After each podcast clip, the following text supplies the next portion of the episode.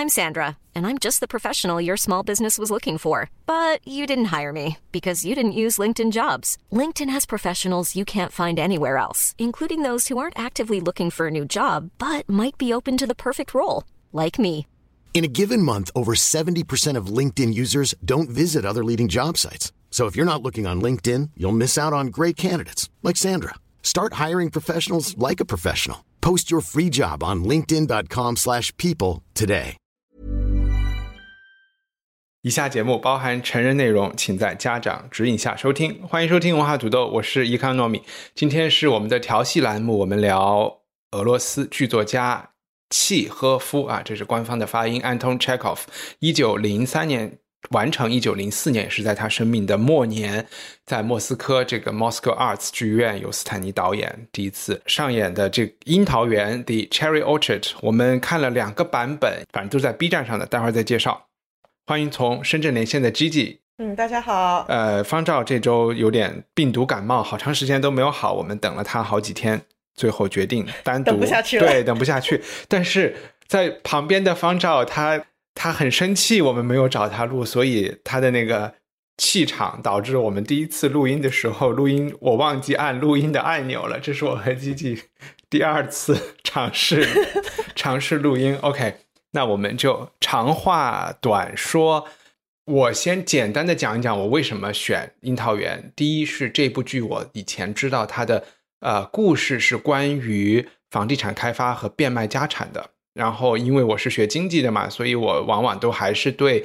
我们知道就是契诃夫的很多他的故事都是跟这个社会的大变迁、经济的大变迁，然后经济转型，然后人物要在经济转型中找到自己新的位置，可能这些有一点关系，或者找不到自己的位置。有关系，所以我对他的话题本身是感兴趣的。那请 G G 介绍一下这部剧，我们其实尝试看了有两个版本，对吧？你能简单的讲讲？对对，我们第一个看的版本是零四年林兆华导演的《樱桃园》。那林兆华就是国内非常著名的，应该可能是现在最著名的导演。嗯，他年纪也是比较大，他在国外也是很出名的，因为他是一九三六年，留法然后现在我们谁知道留不留？他是留法的吗？不是他跟高恒高行健是好朋友，他没有合作过。嗯对，然后他就是林兆华是他没有老留，他他是央戏的。嗯呃，然后他就是很多我们现在看的那种很经典的，像茶馆啦，呃，什么北京人啊，都是他什么的大建呃建筑大师，就是易卜生的建筑大师，都是他做导演的。啊嗯，，然后他就是和那个什么人焦什么那个叫什么，就方照会会要笑死我，们不不提这个。OK，对，给删掉，cut 掉，这样说举举座桥，我知道。OK，删掉，卡掉。OK，好，，cut 掉。然后另外一个版本呢？哦，这是零四零四年的，有一个可以说是卖点是有这张鲁一演那个学生皮夹，因为他现在不是有什么红色那套电视剧，嗯还不是呃男主之一嘛，之一嘛。嗯，焦菊隐那个人的名字叫嗯 另外一个版本呢，就是因为是在 B 站收樱桃园会第一个出现的 的的的的的 match，这是二零二一年，就是今年夏天在法国呃亚维农戏剧节的主台大戏，嗯，我推荐呃大家看这个版本，嗯，质量是比较好。有一个呃，我觉得其实两两个版本都值得看，因为看中文的虽然说因为年年代比较久远，就是视频的品质非常一般，但是可以听得懂。你听你看什么看不见，可以就是当它广播剧来听，嗯就是这个内容会比较深刻一点。然后这个法文版的啊有中英字母。或者是有中文字母，有没有英文忘了？还是法文的？文嗯哦，是有中文字母。然后呃，但是它这个就是那种什么四 K 高清的，就是非常呃那个画面非常非常清晰的，所以这个这个版本是也是挺值得看的，因为亚维农或者是呃阿维尼翁艺术节在国内也是蛮出名的，是一个嗯，二战之后，一九四七年开始的一个艺术节，然后是有一个法国的导演叫 Jean v i l l e r 嗯，个他也是一个演员，嗯，去创办的。然后他是分了两组，两两个部分，跟那个爱丁堡有点像，就是一边就是有官方的艺术节，就是有法国的政府或者是这个城市出钱请你过来演出。全包这个差旅费，然后另外一边呢，就是全世界不同的大小的呃艺团，就是呃话剧剧团自己给钱，掏钱过去找地方去演出。嗯哼，所以这个是大概是从六十年代开始，呃，开六六年的时候开始，所以就是当每年七月份这个你不是说应该也四七是年吗？之前呃，四七年是这个官方节的开始，但是这个但是现在更出名的这个非官方的部分是从六十年代开始的，六九年，然后就是就是七月中旬嘛，这就是法国南部南部夏天，大家去那个 Provence 去看那个那个什么花，那个那个薰衣草，薰衣草开花的时候，就可以路过去看看戏。嗯，然后阿维农另外一个很出名的就是毕加索的名画《阿维农的女孩、女人、妓女》，反正管你怎么翻译，他的那个就是那些人就是阿维农的少女。然后这个亚维农的那个亚阿维农的这个官方的艺术节这个部分，就是都是那种高级大戏，都是在这个这个古城一个中古世纪十几世纪的一个古城的教皇宫。嗯，里面演出，它只是在教皇宫殿的一个类似广场、一个露天的地方，搭了一个非常非常大的台，然后放了非常人非常多。我看到的时候，我我觉得就是应该就是过千，就是可能差不多有一千多、两千人的一个嗯横向发展的一个舞台。其实那个、后那个叫什么平遥电影节也有一个这个露天的舞台的，只是大家看那个投影，嗯哼，这是露天露天看电影，对。哦，那挺好。啊。那十月份会不会冷啊？超级冷，哆嗦的。对，呃，然后就是这个舞台的背景，如果你看那个视频的时候，就很明显，就是这个教皇宫的一面墙，你会看到有很多、很多窗，然后看到它不同年代的，嗯，因为它都是石头建筑，你看到不同年代它建上去，或者是加上去，或者改建的那个呃那个建筑痕迹。嗯。然后它也会用这面墙里面的门门洞洞来作为这个舞台的进出口，所以就是你不看它内容，你看着那面墙，我觉得还是看得挺快乐的，嗯，就有有点像你上蛮多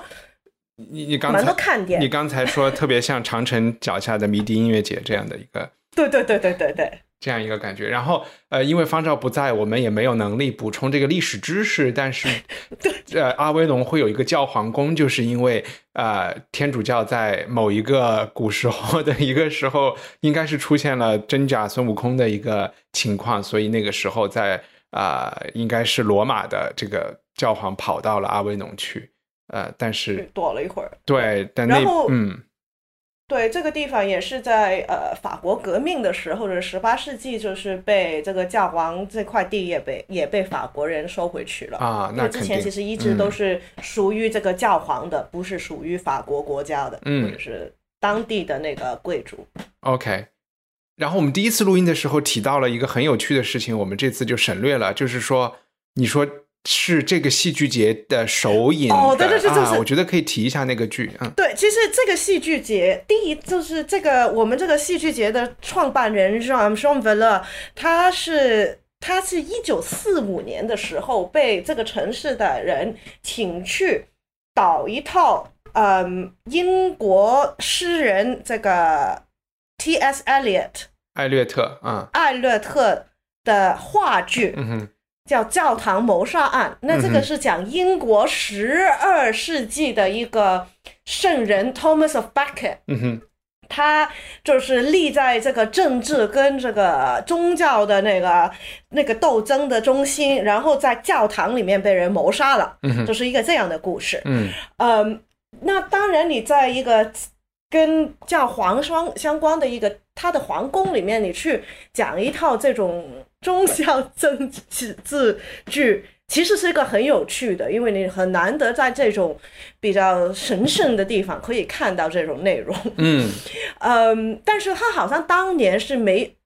就是没有没有接这这这个案子，然后是过了两年之后，就是他就是做了三套戏，嗯哼，然后说后来就发展成为这个呃亚维农这个戏剧节。节，嗯但是其实背后也有一个背景，这因为二战的时候在欧洲，就是英国人在欧洲，德国人在欧洲，就是这个整个欧洲都是非常萧条，然后就是环境也是造的很烂，嗯，所以有很多不同国家都会有不同的艺术项目，去就是提高人们的士气士气吧。因为比如说英国，我们知道的那个皇家节日剧场 Royal Festival Hall，嗯也是这个伦敦重就是二战后重建的一个很重要的一个部分。就是我们现在看到的那些呃英国皇家剧场啊，现在我们知道的英国最出名的那些东西，基本上都是在那个年代产生的。嗯哼。就是法国也是有类似的一个一段历史，因为二战把欧洲给炸光了嘛，所以你去数每一个行业的什么事情都是二战后重新修的啊。然后 都会有一个福星，但是它就是比较官方跟比较就是有组织值的福星，因为之前的话政府是不会不会去嗯制作艺术，但是就是就是我会，其实那段时候，嗯。就是我们现在就是所谓政府资助的，就是乐团啊、剧团啊、嗯什么歌剧院啊、剧场啊，很多都是因为那个年代规范化了。对对对对对对，所以现在我们才有这么多就是可以看的戏 其实我在想，在欧洲大陆是不是因为马绍尔计划的钱太多，他们才有钱去花在这个上面？补充一两个点，T.S. Eliot 是美国人吧？但是对他确实大部分时间生活在英国，在英国，对对对他所以对他是我们就把他啊，然后呃，Thomas Beckett 这个人，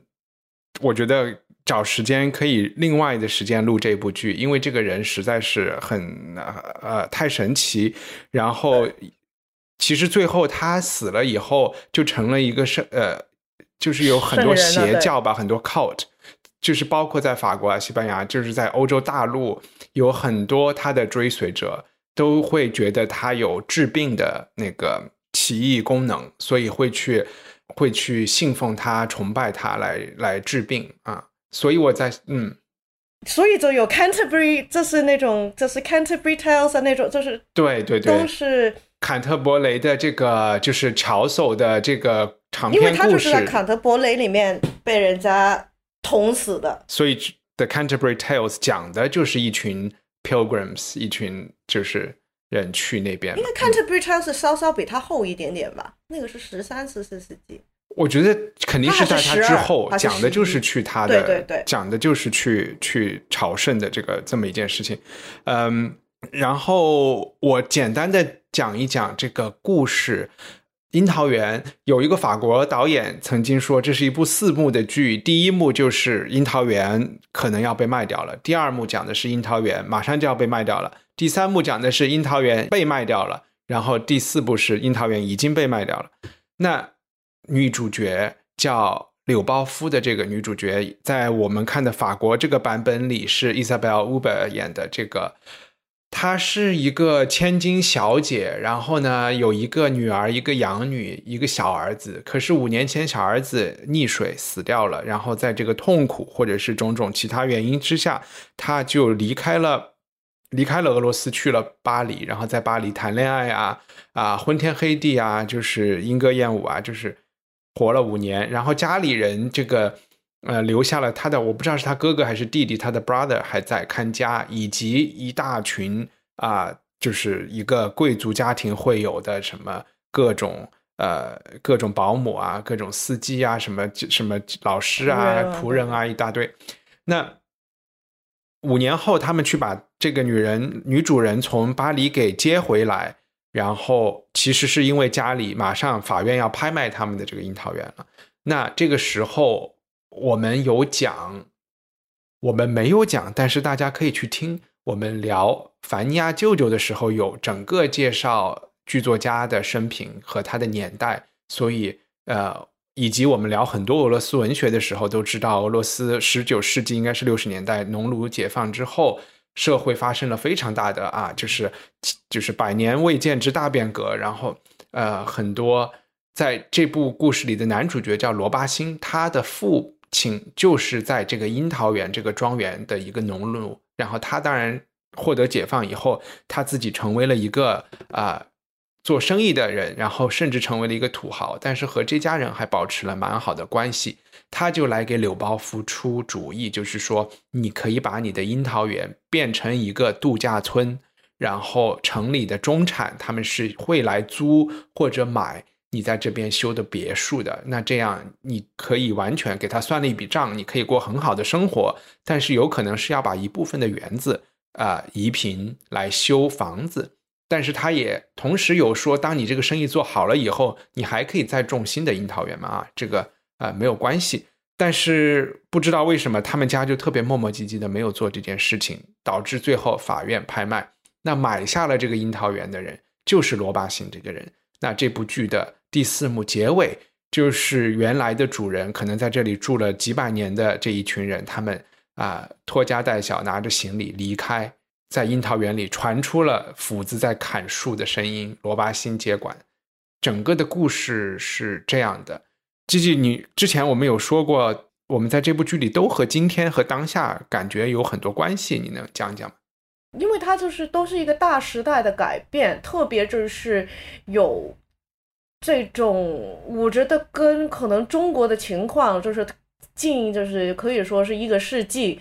你放在任何一个年代，其实都跟那个年代可以说是当代的故事。嗯，特别你看看中文版的时候，你听到他某就是个别的角色角色会长篇大论的说，我想怎么改变世界。或者是我这个世界对我多少不公平，或者是我我这个人生在这几十年遇到什么改变的时候，那些其实都是很熟悉的一些变化。嗯嗯，特别就是契诃夫他基本上他每套戏都会有一个像学生或者是一个理想主义者，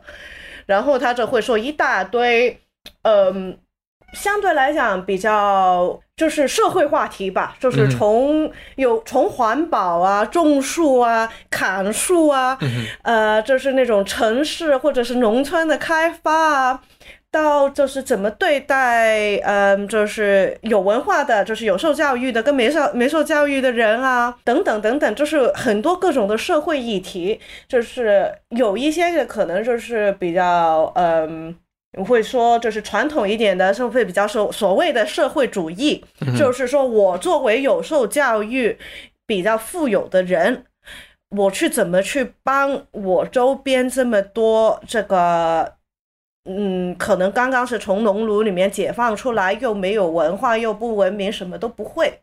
的人去生活，就是他有很多，就是他们基本上每套戏都有一个类似这个角色。我们这这套戏也有一位这这样的角色，但是他在讲的那种的时候，其实就是让你想起了很多从这种呃，就是象牙塔。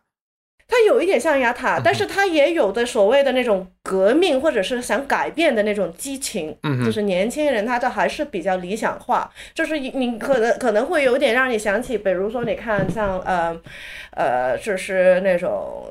二三四十年代的那种小说，像巴金啊那种，但是同时间也会有一点像那种矛盾子夜的那种，就是有钱人或者是比较。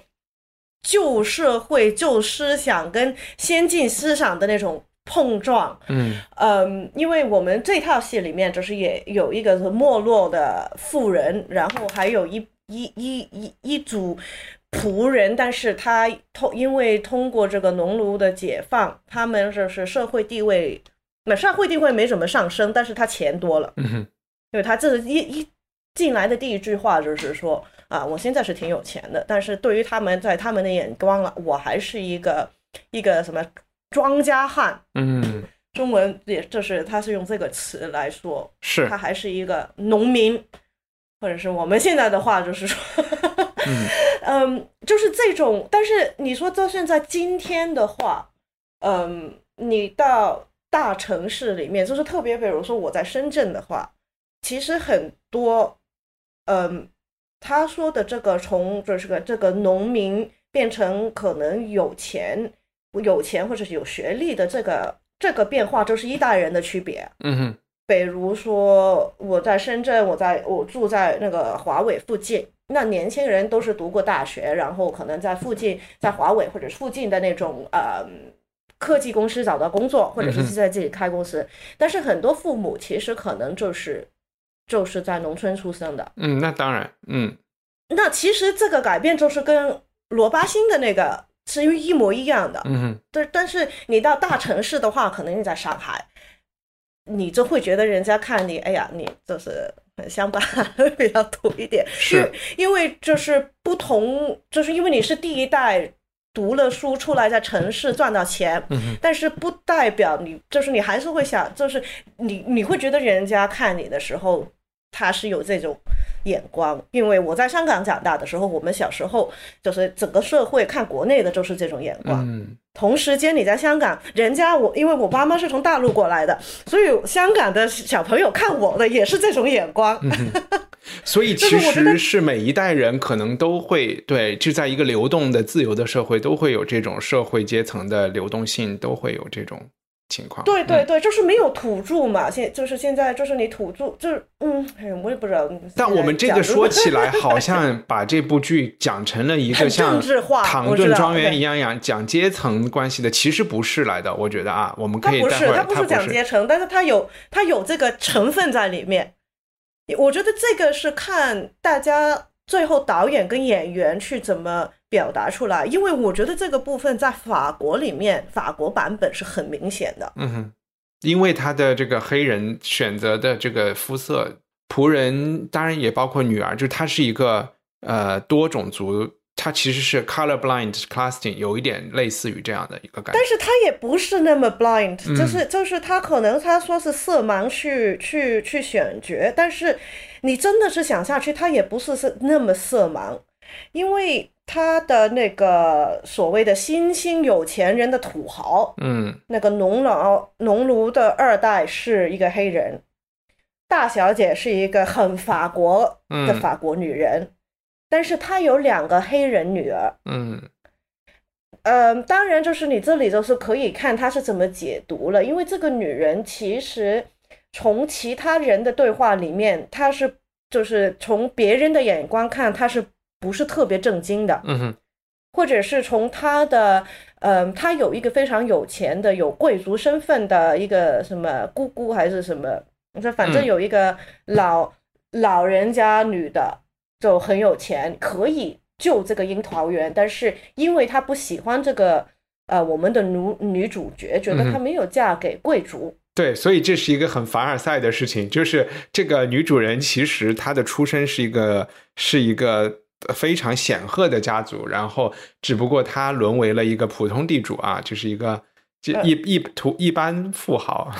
然后对她只不可能就是追没落了追，崇嗯这个恋恋爱自由呗。对对对，相对的来讲，嗯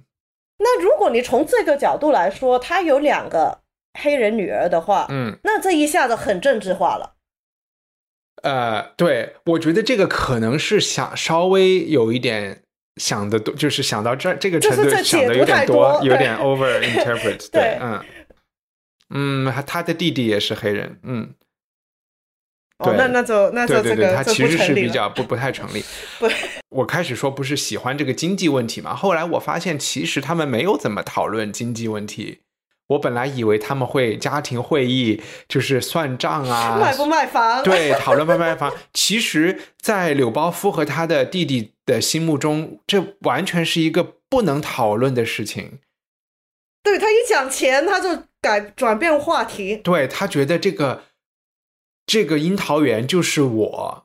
就是我怎么可能就是在不可想象，就是他不能去做任何主动的动作来改变，嗯就是他一想到这个地方脑子就短路了。然后呃，但是本身呢，我确实就会觉得，真是他白在巴黎待了那么久。呃，我可以就是说，在他的这个俄罗斯这个地方，可能金融不发达，或者是你看到的这种转型故事没有看到那么多。但是你如果在巴黎、在伦敦，你想一想，没落的贵族第一件事情要做的事情，就是和就是和新兴资产阶级马上联姻，对跟美国人对吧？跟美国人结婚呐、然后呃呃，赶快去找一个摩根家族的人来来来和你结婚。然后第二可以做的事情就是。可以贷款的嘛？可以重新做按揭的呃嘛？可以抵押嘛？可以做的事不，情他已经好像房子已经抵，他要被拍卖，现在抵押，他没有钱还那个，连利息都利息都没还不了，所以才要被银行收，应该是银行收楼啊，去拍卖。这个事情是我我的意思是，他是没有生意头脑和不愿意做这个生意的人，他不是没有生意头脑，他是啥都不做。他啥都不做。其实选择他走到今天这一步，就是因为他之前一直都没有做这些选择，对吧？我我就觉得，那纯粹从就是从这个理财的角度讲，他真的也是白在巴黎待了那么久。然后我这个就是我看到的一个很可惜的。很很很可惜的一一一个角度，当然也不肯定不是剧作家的主要的创作动机 啊。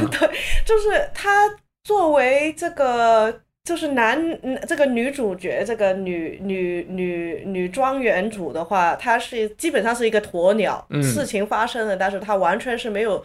做过任何的行动去改变这个事实。然后，就算有人给她哎给她建议，给她一个方案怎么做，她还是。完全嗯的没有理那个人说什么，然后最后就很被动的所以我觉得其实会有一种，嗯、在历史上，像比如说，就是后来在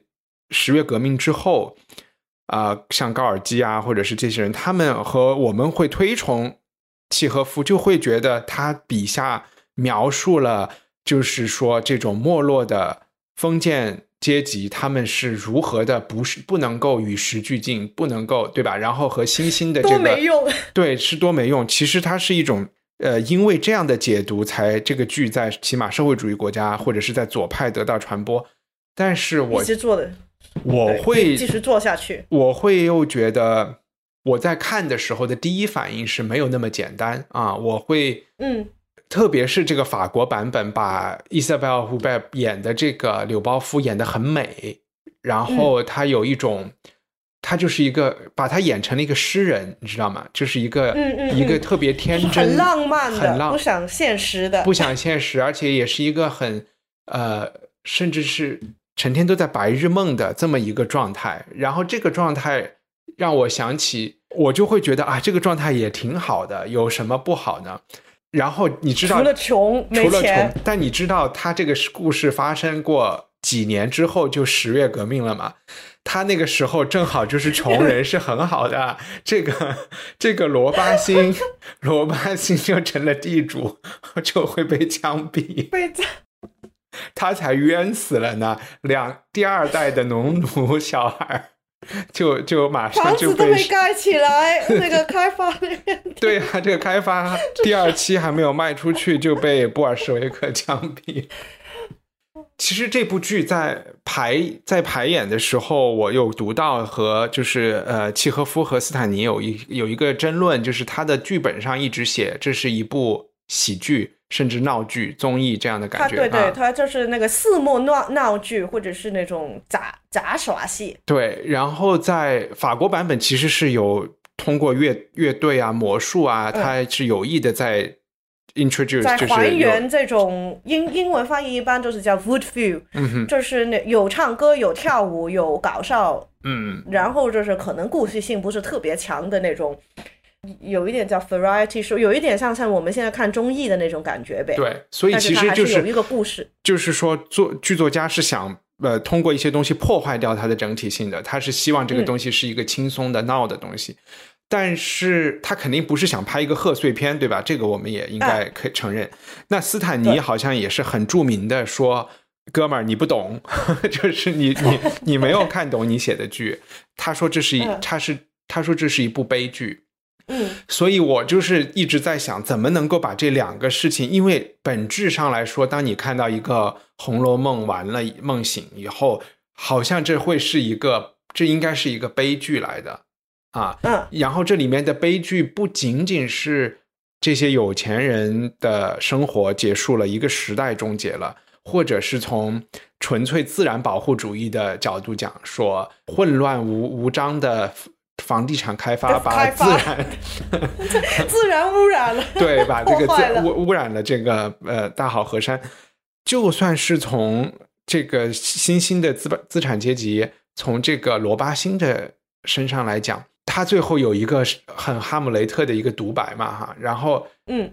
你也会觉得他就陷入了一个追逐钱的一个一个有点疯狂的一个这个这个地步。啊，你你真的钱追钱，的钱追钱，一直是就是对为发财而发，就是已经没有所可能是反馈社会或者是都不是这个，他就是他有点他自己都不知道自己爱不爱柳包夫的女儿啊，这个叫叫云尼亚，啊，对对，他已经就是没有感情，已经是他只会赚钱，他就是没有生活，就是他没有自我了，有一点点是。对，他在感情方面也显示出了一种无能，对吧？他们俩的那个求婚都走到到嘴边，他说不出来。你也嗯会看到他身上也会是一种悲剧，所以嗯，你会觉得喜剧悲剧上，如果是你来导演这个剧，你怎么去处理这个东西和和以及为什么我我会觉得把它当成悲剧看是一个更容易的做法？怎么那为什么作者又想让它是一个喜剧呢？作者实话。作者不懂就是对，不只是作作者他自己自己一认为就是这样，他说的就对了。嗯，我觉得其实我有时候他他可能就是也是在自己在探索探索什么是喜剧，什么是悲剧。因为我们看喜剧、悲剧的话，如果从那个英国戏剧来说，这种莎士比亚的话，结尾结婚就是喜剧，嗯然后结尾死人就是悲剧，嗯 不不是不但是死人，其实是如果当一个人从一个高位，他他是有一个过程的，就是嗯跟。反正它是有一个很固定的定义，它发，因为它某一个可能是短处，根据它根据他自己这个短处做了一些决定，然后最后失败了，它是一个悲剧，可能啊，就是。逃没有逃出命运的法这个对对，对，嗯然后喜剧就是结尾结婚，嗯哼。这个是最简单的解释。嗯。但是如果你看莎士比亚的话，我们以后也可以看的，就是那个 Measure for Measure，嗯最后是结婚的。嗯但是现在来拍这套，再来导这套故事的话，是一个非常黑暗的故事，是一个女生利用她的年轻跟色相嗯去勾引一个像那些教皇，就是一个有权有势的男人去放了他哥，嗯哼他哥可能是被忘了是不是一真的犯罪，还是被污蔑的。嗯然后最后的结局就是他们这个这个女生跟这个有权有势的人结婚。嗯哼那你现在看，大部分人会把它拍成一个非常呃导成导成一个非常黑暗的是是是现代现代话题剧，卖 卖身葬父嘛，卖身葬父不可能是喜剧对吧？对但是因为他最后结婚啊，对对所以他就是定义上他就变成喜剧，他但是嗯完全不搞笑，就是一个笑话都没有。嗯那你说契诃夫是不是也是有一点点这种？因为反正我觉得现在大部分你看到的版本嗯哼都是，我会说是偏悲剧来、嗯是的来演，所以他就是你连苦笑都笑不出来，就是你不会觉得他。他就是他，连这些人的那种可能状很很滑稽的那个状态，他都不把那一面表达出来，他只是觉得他是可怜。嗯哼但是可能其实里面有一些是我们可以笑一下，但是是什么笑？是苦笑，是笑自己还是笑他？那个不知道了。嗯，那这个或者我觉得是甚至觉得是可笑，嗯，可笑，对对对，嗯就是荒唐。 When you're ready to pop the question, the last thing you want to do is second guess the ring. At Bluenile.com, you can design a one of a kind ring with the ease and convenience of shopping online. Choose your diamond and setting. When you find the one, you'll get it delivered right to your door. Go to Bluenile.com and use promo code LISTEN to get $50 off your purchase of $500 or more. That's code LISTEN at Bluenile.com for $50 off your purchase. Bluenile.com code LISTEN. I'm Sandra, and I'm just the professional your small business was looking for. But you didn't hire me because you didn't use LinkedIn jobs. LinkedIn has professionals you can't find anywhere else, including those who aren't actively looking for a new job but might be open to the perfect role, like me. In a given month, over 70% of LinkedIn users don't visit other leading job sites. So if you're not looking on LinkedIn, you'll miss out on great candidates like Sandra. Start hiring professionals like a professional. Post your free job on linkedin.com/people slash people today. 可笑，嗯，因为我其实我昨天晚上翻到一篇文章，我觉得他讲的这个事情还就是对于找到一种方式去理解这个剧挺有帮助的。呃， 我们知道前一段时间你肯定不知道，因为方照不在，我们就没有办法聊，就是和国内思想这个有关系。就是不是有一本书叫《巨婴》啊，还是叫什么？就是讲中国人都是长不大的小孩的这个大孩子这种感觉。我也没有看过这本书，但是我的粗浅理解是这样的。其实这个东西在很多你把它追溯下去，他还是想批评体制来着的，就是在很多、呃父权，就我们讲俄罗斯传统社会。就是一个很一个父权社会嘛，然后或者是一个有国王的社会，有一个主宰的社会，你的下面的所有的人只需要循规蹈矩，不需要呃、成为一个我们说的西方的现代的的这个概念说的一个大人，传人对那种对一个对自一个对自己的命运负责的人，一个有自主选择、有自由。这个自由，我可以选择去挣钱，我也可以选择去花天酒地，我也可以选择去私奔，嗯就是就是这种东西啊。嗯嗯，然后契诃夫是他觉得英呃俄罗斯也是一个巨也是一个英巨婴来着，巨婴社会啊，巨婴社会，所以用这个思路呢去看每一个人物都是长不大的，或者是说他在成长中都是遇到了问题，然后然后就停留在一个停留在一个某一个阶段，对对对，比如说柳柳包夫是很明显的一个，他成天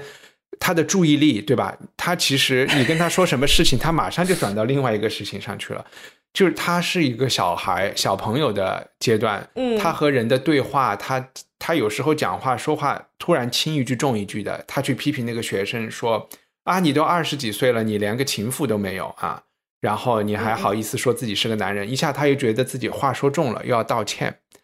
但嗯是嗯。你说他在，其实，在感情方面，他感情经验很丰富啊，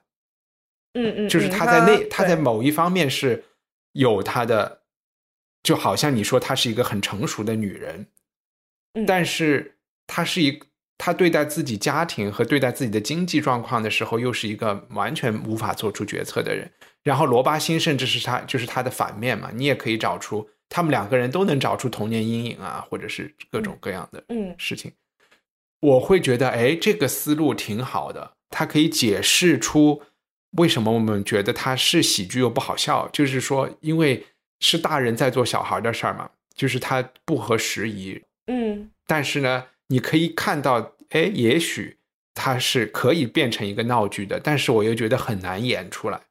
这种感觉。就是我觉得这个所谓的喜剧感，就是你不把它演得很沉重，其实是很难的。嗯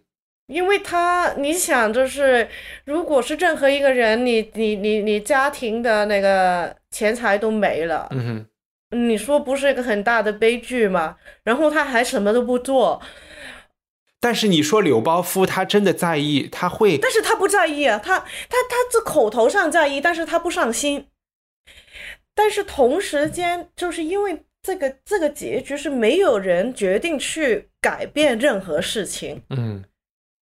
我觉得可能看到最后，你最就是那口气吞不下去的，是因为嗯，所有人都没有做出任何的行为去改变他们的，就是包括那个罗伯辛，嗯他的问题不是不会赚钱，他的问题是。就是他就是一个钻石王老呃王老五了，他就是钱很多，但是他就是等于感情他很自卑，因为他之前他甚至是那个农民出身，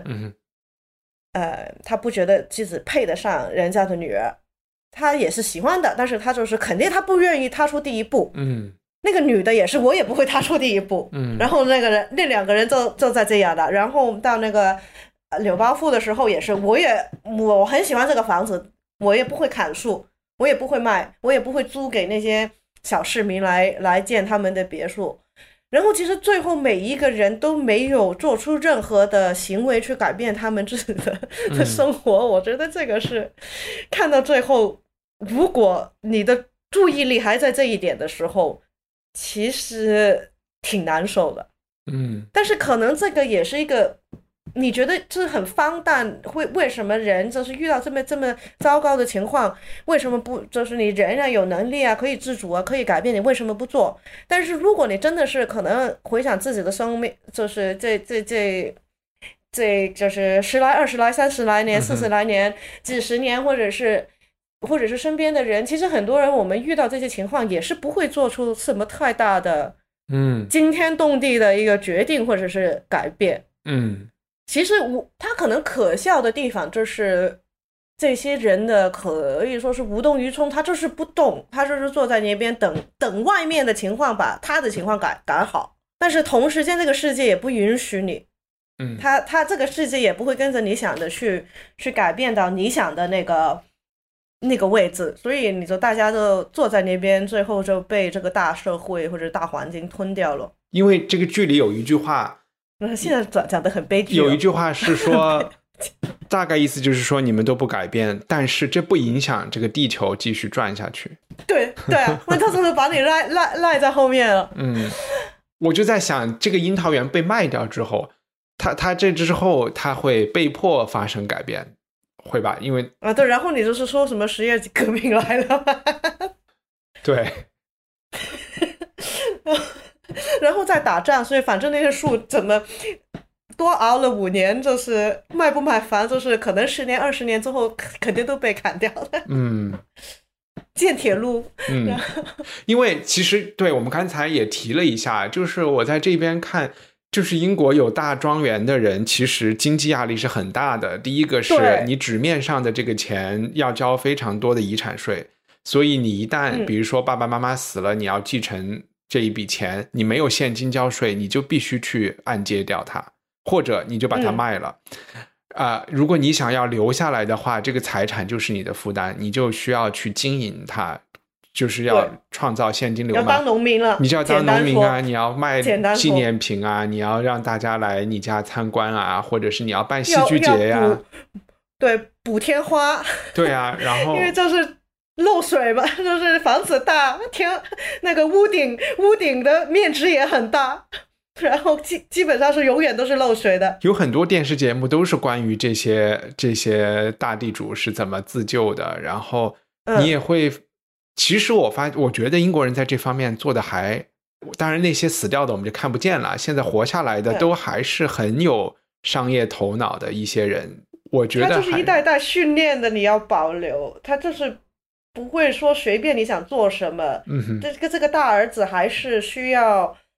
就是要成家立室、生孩子，然后承继家业。这个是、嗯他年轻的时候你什么都可以做，但是他从你出生到你就是要知道你最后的使命，就是要为你家里生孩子，然后继承这个物业，就是当地主，但是其实就是当农夫。或许说，我觉得有一个区别就是，可能在英国我们看到的这些庄园主，他实际上是商业，是商人赚钱以后买的东西，他和俄罗斯的那种真的是靠农奴养大的这些人还不太一样，就是可能对。在俄罗斯还真的是什么事儿都不需要做，他真的是经，他应该是就是商业是经营了好好几代，或者是好几个对对好几个世纪。嗯，因为如果你看那些英国的那些小说，什么《傲慢与偏见》，他没有说的很清楚，什么 Mr. Darcy 是干嘛的，嗯但是他有说，我这个庄园每年收入两万五英镑。对，他这个每年嗯收入这个意思，其实就是农产品输出。嗯或者是嗯，这个树林它可以砍多少树，那那这个树卖出去可能是建那个年代就是可能主要是用来好的木材是拿去建船，那个可以卖的很多钱。嗯嗯，但是就是一般好经人的人都不会伐树，因为树你可能要种五十年、一百年，你才能是有很很值钱的木材，所以他就是还是养养养牛、养羊啊、养马、养种地。有特别你喜欢的人物想讲一下的吗？就是看不同版本的话，这个罗帕辛就是这个农奴变成有钱人、这个富人、这个所谓的土豪，嗯哼，这个角色其实很有趣，因为其实，在不同的这个制作里面，他给人的感觉变化可以是挺大的，嗯因为有一些就是可能是把他演的比较只为钱、只为生意，就是什么都没有，就是没有任何的这种对于。就是没有任何的同情心或者是情意结，因为他就是说砍树，讲讲的很轻松，然后也说这个什么盖房啊这些这种话，对于这个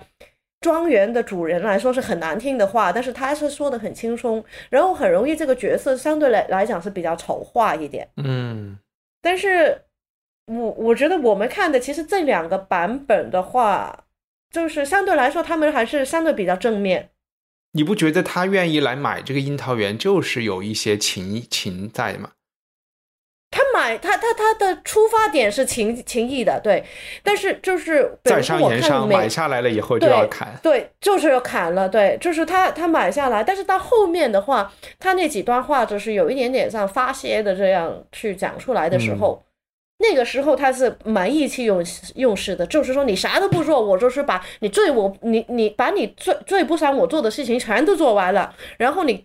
人都没走的话，我就把你的树都全都砍掉。所以我觉得这个特别符，这个是挺好的，对吧？就是把这个人的他身，他肯定是奴隶的儿子，他身上是有这种要报野仇性，就是有一点嗯点要报仇、这个的这种感觉，或者是其说的好听一点，要扬眉要翻身，要扬眉吐气。然后说的不好听一点，他是要把地主都给杀了啊！就是他的这嗯两个东西是在发生化学反应的。然后同时呢，他又是一个商人，他拿到了这个很理性的商人对对他的这个投资，他要怎么来让他变现？在同时，他又是一个人，他不喜欢的这些人确实是他的家人，就是说他嗯看他长大的这些人啊、就是又爱又恨，有一点对对他们。对，我觉得这个就是一个特别怎么讲，就是说，你说真正的，到时候开布尔什维克开审判大会要枪毙他，你说他是什么成分？就是说，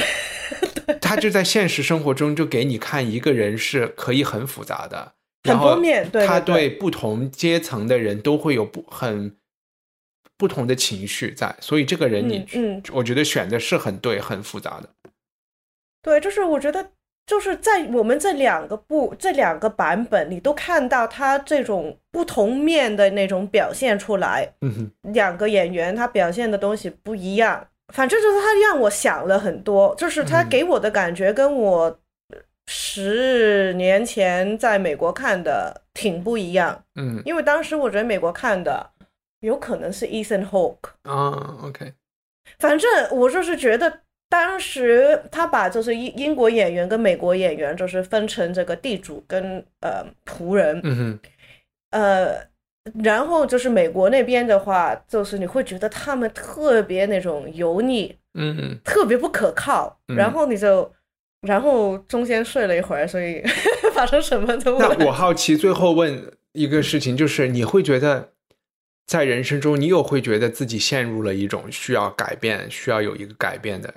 事情嘛？然后你又通常会怎么？你能做出这种改变吗？或者有一个例子可以分享？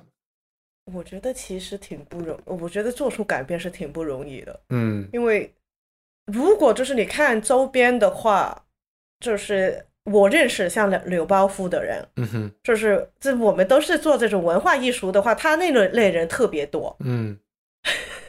就是家庭背景挺好的，嗯。然后也挺幸运的，嗯。但是从来都不想现实，然后问题来到也不想去解决，也不会是很很积极的面对，嗯。然后他也不就是做事情啊想做就做，然后又不就是反正就是这个人是我，在我看来是非常熟悉，嗯。但是同时间里特别在国内，像罗伯星的人也非常多，嗯。因为就是从可能零或者是很低的基础，然后一下很短，就是在他可能十年、二十年的时候，嗯上到一个就是有财有势的位置的人，这个也是非常之不陌生的。嗯然后你看各种的新闻啊、八卦杂志啊，或者是周边的人，因为其实整个香港社会有钱人都是这样过来的。嗯，所以其实很很有趣的是，在就是在文化艺术领域，就全是 柳包夫想赚 罗巴夫辛的钱。钱，对。但是，但是，其实你看那些女儿的那种，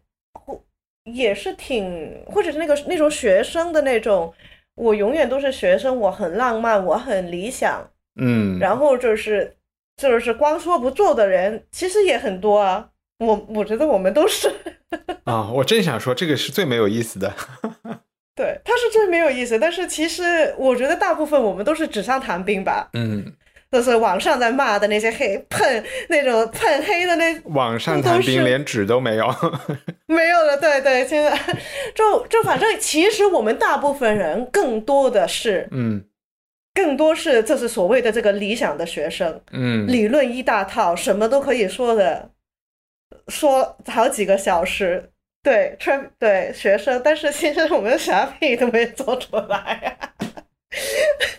那我们樱桃园就聊到这里吧。希望方照的病能够早一点好。对，有什么大家有建议看看什么，在 B 站发点链接过来。好呀，拜拜。嗯，拜。希望你喜欢这期节目，在我们的 show notes 里，你可以找到更多相关信息和链接。在我们的官网上，赞助人可以免费收听 Unpack 系列，每月分享一部经典非虚构作品。你可以在 Twitter 和微博上搜索“文化土豆”，关注主播最新的账号和发布。我们的官网是 Culture Potato。